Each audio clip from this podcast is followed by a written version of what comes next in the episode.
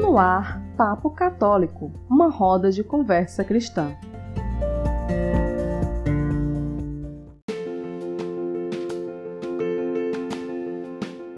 Sejam todos bem-vindos. Eu sou Fernanda Selle. Vamos juntos na nova jornada de comunicação e evangelização.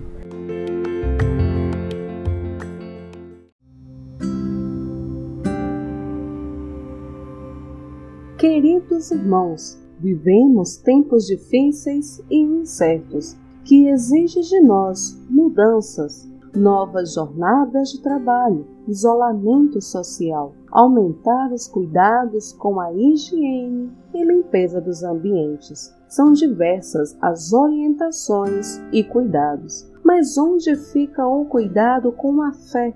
Como está a sua? a nossa espiritualidade cristã. Diante deste novo cenário, nos questionamos.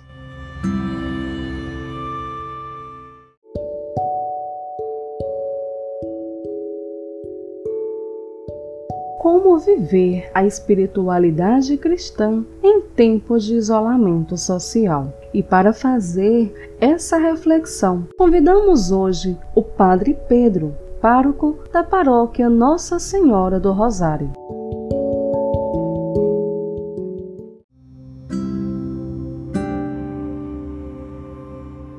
Pois bem, muitas pessoas me perguntam qual é a melhor maneira de viver a espiritualidade cristã nesse período de pandemia.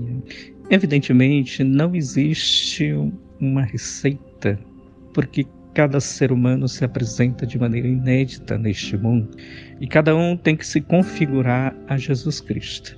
E a partir dessa realidade, a gente pode responder agora como viver uma espiritualidade autêntica que possa enfrentar com sabedoria e discernimento essa realidade que cada um está experimentando.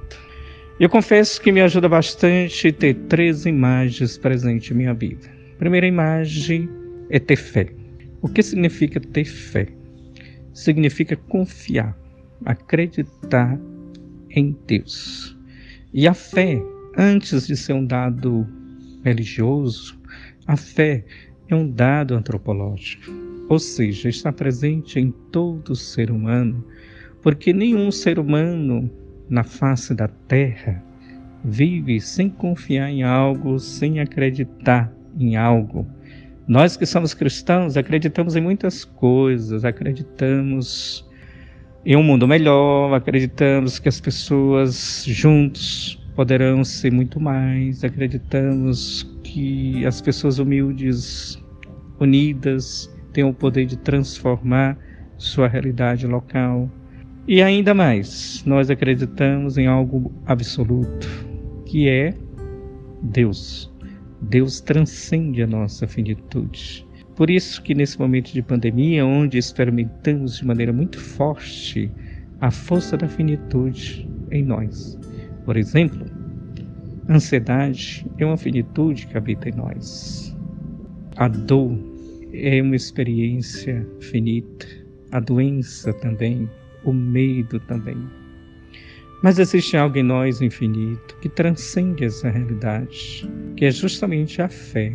A fé é justamente essa realidade espiritual que vai além da nossa experiência de dor, de sofrimento, de desespero. Por isso, alguém que tem fé consegue com muita sabedoria né, contornar essa realidade. Portanto, meu amigo e minha amiga, é um convite para todos nós. Segunda imagem que me ajuda bastante é ter consciência que eu tenho todo o poder, né? que eu tenho todo o poder de melhorar a minha vida e qualificar a vida do outro também. Mas é preciso eu ter consciência desse poder que habita em nós. Muitas vezes ele está um pouco adormecido. É preciso destravar para a gente se reconhecer como uma criatura amada de Deus e se perceber que eu também posso ajudar o mundo a ser melhor. Porque Deus me deu essa graça, essa sabedoria, essa força. Portanto, somos convidados que nesse período da pandemia a gente possa descer nas profundezas do nosso eu e abrir as janelas para ventilar um novo ar e respira, para abrir as portas do meu coração e assim poder responder essa realidade com mais sabedoria e com mais lucidez. De outra imagem que me ajuda bastante e que certamente ajuda todos os cristãos é a capacidade que cada um tem de continuar conjugando o verbo esperançar. O que significa conjugar o verbo esperançar? Significa continuar estimulando a vontade o desejo de apostar em um mundo melhor. Ou seja, é continuar tendo sonhos, é continuar tendo utopias de alegria, de esperança e de um mundo sustentável. Que as minhas atitudes, que o meu comportamento não violente, não agride este planeta.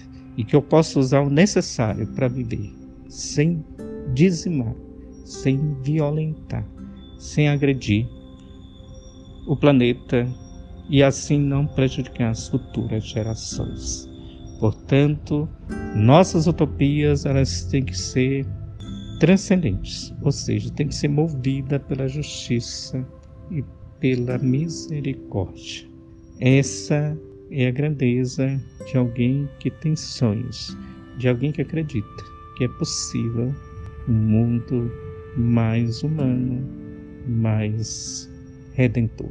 Portanto, possamos continuar acreditando na força do amor, na força do poder que habita em nós, que é justamente o poder serviço, o poder gratuidade, o poder generosidade.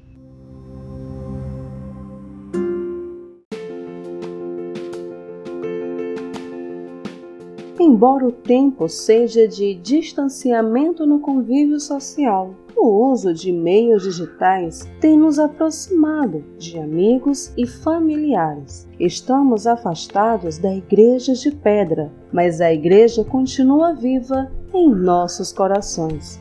Sigamos firmes e fiéis.